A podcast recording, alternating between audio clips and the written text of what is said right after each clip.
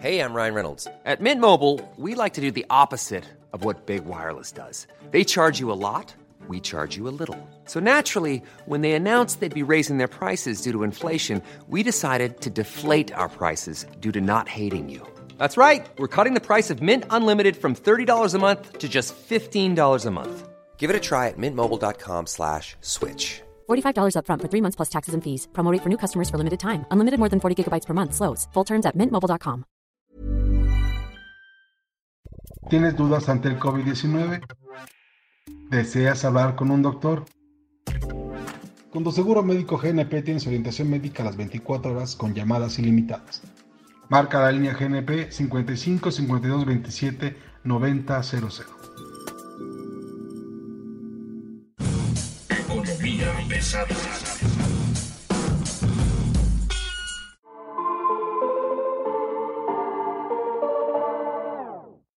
¿Cómo están ustedes? Tengan muy buen día. Bienvenidos a PGnomics, Economía Pesada. Hoy tenemos un capítulo súper especial porque tenemos un montón de información que dar a conocer. Hoy nos acompaña Mario Arturo Alavés, él es editor de la sección de finanzas del Sol de México. ¿Cómo estás, Mario? Muy bien, Luis, como siempre es un gusto estar aquí en Economía Pesada. Y por supuesto tenemos el honor de tener a Enrique Hernández Jiménez, Kikín, la estrella de la 4T. ¿Cómo estás? ¿Qué tal? ¿Cómo les va a todos? Eh, las nuevas directrices dadas a conocer esta semana por el presidente Andrés Manuel López Obrador tienen que ver con, uno, vamos a cambiar de concepto económico, esos son términos viejos que hay que dejar a un lado. Dos, tenemos que pensar más bien en la idea de ser feliz, más que en las cosas materiales, pensar en las cosas espirituales. Y tres, el Producto Interno Bruto no, no deberá ser más una meta del gobierno, el crecimiento económico no deberá ser más una meta del gobierno, sino en todo caso pensar en que haya mayor desarrollo.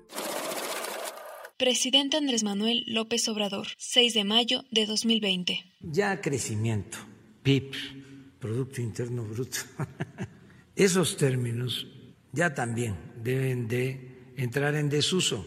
Hay que buscar nuevos eh, conceptos. En vez de crecimiento, hablar de desarrollo. En vez de Producto Interno Bruto, hablar de bienestar. En vez de lo material, pensar en lo espiritual. Estas son las nuevas directrices dadas a conocer por Palacio Nacional. Y bueno, lo que tendríamos nosotros que intentar explicar aquí es cómo han ido cambiando las cosas. Tenemos a Andrés Manuel López Obrador, candidato a la presidencia, ofreciendo un crecimiento del 6% anual. Va a ir creciendo cada vez más eh, la economía hasta que en el 2024 podamos tener tasas de crecimiento del el 6% anual. Tenemos un Andrés Manuel López Obrador ofreciendo 4% siendo presidente electo. Es crecer en el sexenio en promedio 4%. Tenemos un Andrés Manuel haciendo lo mismo, ya siendo presidente de por lo menos un 3%. Vamos a crecer ya 3%. Y luego, a finales del año pasado, lo que decía es, bueno, vamos a crecer 2%. En cuando menos 2% este año. Ahora ya no tenemos, ya no tenemos que preocuparnos por cuánto vamos a crecer, ¿no? Sino simplemente, pues pensemos en el desarrollo espiritual de los mexicanos. Mario, te escucho. Luis, desafortunadamente la expectativa económica en la última encuesta del Banco de México, que es una encuesta que levanta el Instituto Central entre más de 20 instituciones financieras en el país, se duplicó la pérdida estimada de 3.9% en marzo a un negativo de 7.10% en abril. Esto es el promedio de la opinión de estas personas, de estas instituciones financieras, pero hay pronósticos que van hasta el doble dígito, lo que representaría pues la peor pérdida desde 1929. No se había visto una caída tan grande desde la Gran Depresión. Entonces estaríamos hablando de la peor crisis en la historia del país y muy probablemente en la historia del mundo. El problema, como siempre, es el futuro cercano, el día después que acabe el coronavirus, porque pues las recuperaciones que se esperan son bastante menores a la caída que tendremos y todo esto se debe a la falta de certeza. El mismo Banco de México, la minuta de la Junta de Política Monetaria, dijo que eh, la falta de crecimiento se debe a factores idiosincráticos y aunque fue medianamente crítico. Nada más, si podemos, que hay que entender como factores idiosincráticos, es un tema que además fue un asunto de debate público público. ¿Qué es lo que da a entender el Banco de México con, al decir factores idiosincráticos? Bueno, el, el, Banco de México es medianamente críptico con el tema, pero básicamente se refiere a las ideas que tiene el gobierno federal. Cuando se refiere a que los pobres son pobres porque no los dejaron, porque son morenos o porque yo esa parte críptica del Banco de México no me quedó muy clara sobre qué se refiere pues de la línea gubernamental que tienen en contra del liberalismo, tal vez un poco acerca de la aversión que hay hacia los empresarios y la falta de certeza que existe en la construcción del camino para hacer negocios. O sea, no hay un camino y el camino es haz lo que yo quiera si no te va a ir mal. Enrique, platícanos, ¿cuál es tu punto de vista? Pues todos son palabrerías, Carles, porque hoy, por ejemplo, estuve hablando con el señor Nelson Vargas, el dueño de Acuática Vargas y esto, y me decía en pocas palabras, dice, pues este, yo no le estoy pidiendo al gobierno que me rescate, ni le estoy pidiendo ayuda, pero sí que me extienda la mano, que me dé pues algunos estímulos. Esto en relación a que le, le cuestionaba y le decía que Andrés Manuel le dijo, a, pues, obviamente a los empresarios, prácticamente no iba a haber rescate de empresarios potentados ni de empresas como en algún momento se dio sin duda, yo sigo insistiendo en que sí tendría que haberse este tipo de, ayudas financieras y no lo he dicho esta vez, lo he dicho desde hace creo que un mes o, o, tiene más días que lo he estado afirmando, pero también esas ayudas deben de ser de un tema en donde los empresarios deben demostrar por qué los estamos ayudando, ¿no? Que, que hagan transparentes y que muestren pues prácticamente el rumbo de sus empresas, porque para que ellos hayan llegado a este rumbo es porque en realidad entonces su negocio no era rentable antes o, o qué lo hacía rentable. Eh, sin duda, obviamente hablan todos que hay desconfianza, pues no es solo México, es el mundo, hay desconfianza, hay crisis, hay caos, hay información de todo tipo, de que si México ya es Ecuador o de que si la Ciudad de México ya es Guayaquil. Tampoco yo puedo afirmar que estamos en niveles de ese tipo, dado que pues, mi núcleo de salida son 70 metros donde estoy todos los días. La, la, gente está retando, digamos, a la pandemia en un momento donde hay una enorme desconfianza sobre las cifras oficiales. Ahora, yo quisiera regresar una, a un tema. Lo que está pasando en la economía mexicana ahorita, por ejemplo, en el muy corto plazo, es el tema de las tasas de interés. México ahorita es el país que ofrece los bonos más caros en el mercado incluso se han ido incrementándose de mayo de 2015 hacia la fecha. En este momento, Chile, Perú, Colombia y Brasil tienen tasas mucho menores de, de, referencia que México, por ejemplo. Perú es la que más bajo tiene. Perú tiene una tasa de interés para sus bonos de deuda soberana de 0.25%, o sea, de, de un cuarto de punto.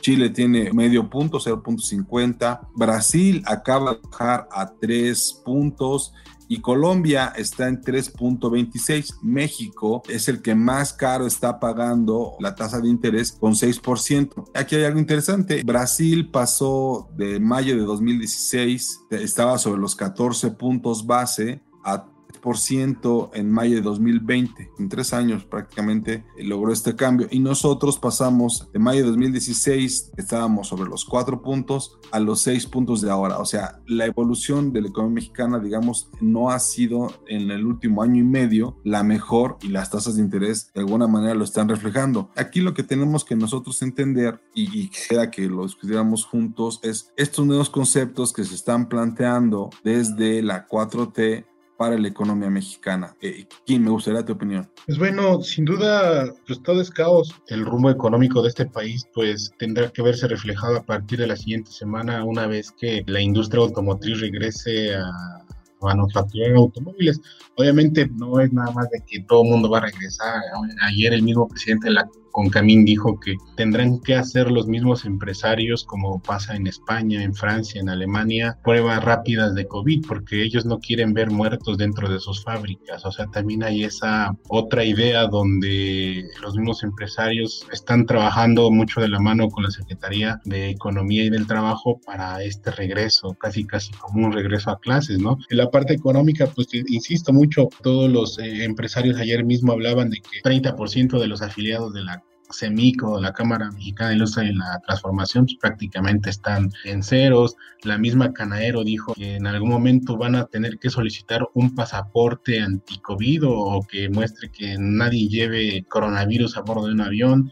O sea, sin duda hay un, hay un caos a nivel general de todo tipo, incluso el mismo gobierno. Dicen que van a hacer un semáforo a petición de Marcelo Ebrard donde defina si está en verde, rojo o amarillo y digamos el coronavirus vino a dejar una estela de que pues no no había una capacidad de reacción por parte de ningún gobierno. Digo recordemos que salieron algunas islas de este aislamiento social es gracias a que son islas. Acá obviamente ya en tierra firme quién sabe qué vaya a pasar en los próximos días que si la confianza la desconfianza. Lo único certero es que tenemos que lavarnos las manos Ahorita lo que se está viendo es que hay una revisión de las cifras en prácticamente todos los países en donde están reiniciando actividades. Es el caso de Italia, es el caso de China, es el caso de Francia y por supuesto España. Probablemente el caso italiano y español sean los más agresivos. China, bueno, China siempre será un misterio, pero en el caso italiano y español se podría duplicar la cantidad de muertos derivados del COVID-19. Ahora, aquí me gustaría platicar un poco, Mario, con el tema de cómo estaba México antes del COVID. Teníamos un consumo privado en una caída de 0.5%, una inversión fija bruta con una caída del 10.2%, un indicador coincidente con 22 meses consecutivos de caída, un índice personal ocupado del menos 0.7%, una producción industrial con una caída de 3.5%, un índice de global de actividad económica, el llamado IGAE, ¿no? Con una caída de 1.6%. En ese tamaño nos agarró la pandemia. Así estaba en México cuando empezó todo esto. Entonces, ahorita, ¿cuáles son o cuáles serían los pronósticos que tenemos. ¿Cómo vamos en este sentido, mi querido Mario? Lo único bueno que podemos esperar para este año es el cierre de la inflación, que bajaría a 2.9%, pero de ahí en fuera todos los indicadores pues nos hablan de, ya te comentaba, un, un promedio de contracción anual del pronóstico de una caída de 7.10%. El tipo de cambio, según los analistas, cerraría en 23.05 pesos y pues la tasa referencial del Banco de México prevén que baje hasta 5%. Estos datos resultan bastante conservadores. Hablamos sobre todo de pues el impacto que podría tener una reducción en la tasa referencial del Banco de México en este momento en específico tal vez no sirva para mucho porque pues no hay una necesidad o, una solicitud de créditos acelerada. Tal vez lo podríamos ver una vez que se declare que ya se acabó la, jornada nacional de sana distancia en la que ya podamos salir a la calle y podamos gastar, que las empresas se, se reactiven para que obtengan créditos. Van a tener necesidad de echar a andar otra vez sus fábricas. Oye Mario, pero la inflación, por ejemplo, la inflación de abril, la inflación anual, fue de 2,15%, sí fue muy baja, pero tiene que ver básicamente con el desplome del precio de gasolinas y, los subsidios al sector eléctrico, ¿no? También la realidad es de que los precios, el incremento en los precios de las mercancías en, alimentos fue del 5.68% el incremento, o sea, no, no fue cualquier cosa. Y bueno, no hablemos del índice Caguama en plena pandemia, ¿no? El índice Caguama lo que nos dice es que en zonas como Tlalpan, donde hay veda para la venta de cerveza, la Caguama la encuentras en 65 pesos, en Coyoacán la encuentras en 60, donde el alcalde ya tiene COVID. Y en Álvaro Obregón y Miguel Hidalgo y Azcapotzalco en 50 y 55 O sea, a lo que me refiero es esto, la oferta y la demanda en alimentos ya empezó a pegar. Entonces, cuando yo te pregunto, ¿qué viene? Pues es más bien de qué te tienes que cuidar. Bueno, vamos a ponerlo en términos de la iniciativa privada. Hicimos una entrevista acá en el Sol de México a Bosco de la Vega, en la que le dijo a Juan Luis Ramos que pues ya viene el hambre, ¿no? Entonces imagínate el tamaño de la crisis que vamos a enfrentar con este tipo de declaraciones del dirigente que representa a todos los empresarios o a la mayoría de los empresarios del sector agroalimentario. Sobre el índice Caguama, pues te quedaste corto porque en Iztapalapa hay lugares en donde la están vendiendo a 90 pesos. No, ¿La Caguama? La caguama. La caguama vale 30 pesos y ya con, no más. Y además, pues seguimos con esta idea retomando lo, que dice el presidente López Obrador. Tenemos una idea equivocada o hay una idea equivocada en Palacio Nacional en la que pues más que el crecimiento hay que impulsar el desarrollo y en esto quisiera hacer un paréntesis. Cifras todavía extraoficiales apuntan a una pérdida de 500 mil empleos formales. Si a eso le sumas que ayer la empresa Safran, que es francesa y que hace partes para aviones, despidió a 3.000 trabajadores, pues entonces ya tenemos una idea de cuánto desempleo va a haber en el cierre de este año. Y la otra parte, hay que poner lo espiritual sobre lo material. Pues me gustaría que el presidente tuviera la necesidad de comer oraciones, ¿no? Es bastante claro que hay una distorsión en la vista de la realidad. En Estados Unidos, la caída en los empleos fue de 33.5 millones. Fueron a solicitar ayuda por desempleo, el llamado subsidio por desempleo, la ayuda que da el gobierno para la gente que fue despedida. Y esto nos pone una tasa de desempleo del 14.7% en Estados Unidos. AFP, 7 de mayo de 2020. El número de desempleados continúa escalando en Estados Unidos. En la semana que terminó el 2 de mayo, el país registró 3,2 millones de nuevas solicitudes de beneficios por desempleo, según informó el jueves el Departamento de Trabajo. Se espera que el informe mensual muestre que la tasa de desempleo se disparó alrededor de 20%, el doble de lo registrado en la gran recesión de 2009. Por eso, muchos economistas pasan a tener como referencia la Gran Depresión de 1929. El presidente Donald Trump, que tiene como prioridad la reapertura de la economía, reiteró el jueves que Estados Unidos no puede permanecer cerrado y bloqueado durante años. Algunos estados anunciaron planes para levantar las restricciones en el país del mundo con más casos y muertos por la pandemia. Entonces, pues, lo que podemos pensar es que si ellos están sobre el 14.7%, pues nosotros deberíamos andar pues, por lo menos el doble, ¿no? Sí, la relación entre los empleos que dependen de Estados Unidos en México es bastante grande. Entonces, pues tendríamos que ver hasta qué punto va a impactar el parón en Estados Unidos más que el parón en México, porque pues mientras se reactiva la economía, empieza a reactivarse la economía en Estados Unidos, en México todavía se están preguntando cómo le van a hacer para abastecer a Estados Unidos, que es pues básicamente el 80% del intercambio comercial que tenemos con el mundo y pues representa una buena parte de la mano de obra que requiere el país. Me gustaría cuál sería tu conclusión de este día, mi querido Enrique Hernández. Pues es que creo que Bosco de la Vega no ha entendido que en este país siempre ha habido hambre, ¿no? O sea, no por, creo que hay como no sé cuántos millones de pobres en este país, incluso hay programas de asistencia social que intentan evitar eso, ¿no? O sea, no es que este país sea Estados Unidos, donde quizá no haya hambre, o Alemania. Eso por un lado. El otro lado, dato que me llama la atención, Mario, a la vez se, impacta por ver 3.000 empleos de Safran despedidos, pero pues recordemos que una cadena hotelera por sí sola echó a 5.500 personas ahí en Cancún y Nayarit. Incluso el mismo Banco de México, sus datos que muestra, estiman en unos 700.000 desempleados durante este año. Esto, insisto mucho, hay caos en este país, va a haber desempleo y también eh, la bolita mágica de que si todo está bien, todo, pues, o sea, ahorita todo está de la, repatada, Carles. Yo dejaría como conclusiones cuáles son las nuevas líneas que estamos entendiendo desde este punto de vista, desde este lado, desde el lado, digamos, de los ciudadanos, lo que viene en la economía de la 4T. Sabemos que, en primer lugar, lo más importante es mantener la austeridad fiscal, ¿no? Eh, todo el gobierno, gobierno federal, estatal, municipal.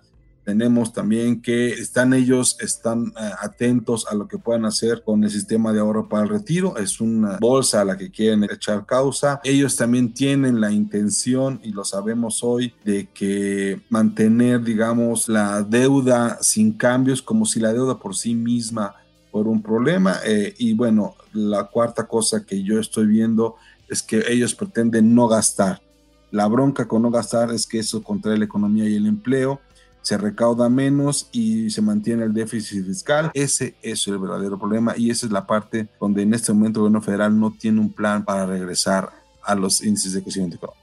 En fin, por supuesto, recuerde la, frase con que siempre terminamos. Agradezca hoy que va a estar mejor que la próxima semana. Muchas gracias, Mario. Al contrario, Luis, gracias a ti. Muchas gracias, Enrique. Muchas gracias a todos. Las redes sociales, Mario. Creo que sí, no olviden suscribirse al podcast Economía Pesada en Google Podcast, Apple Podcast y Spotify. Y nos pueden enviar todos sus comentarios, dudas, sugerencias y quejas a arroba podcastom. Eso fue todo. Muchas gracias. Estaremos con ustedes la próxima semana por aquí. Hasta luego.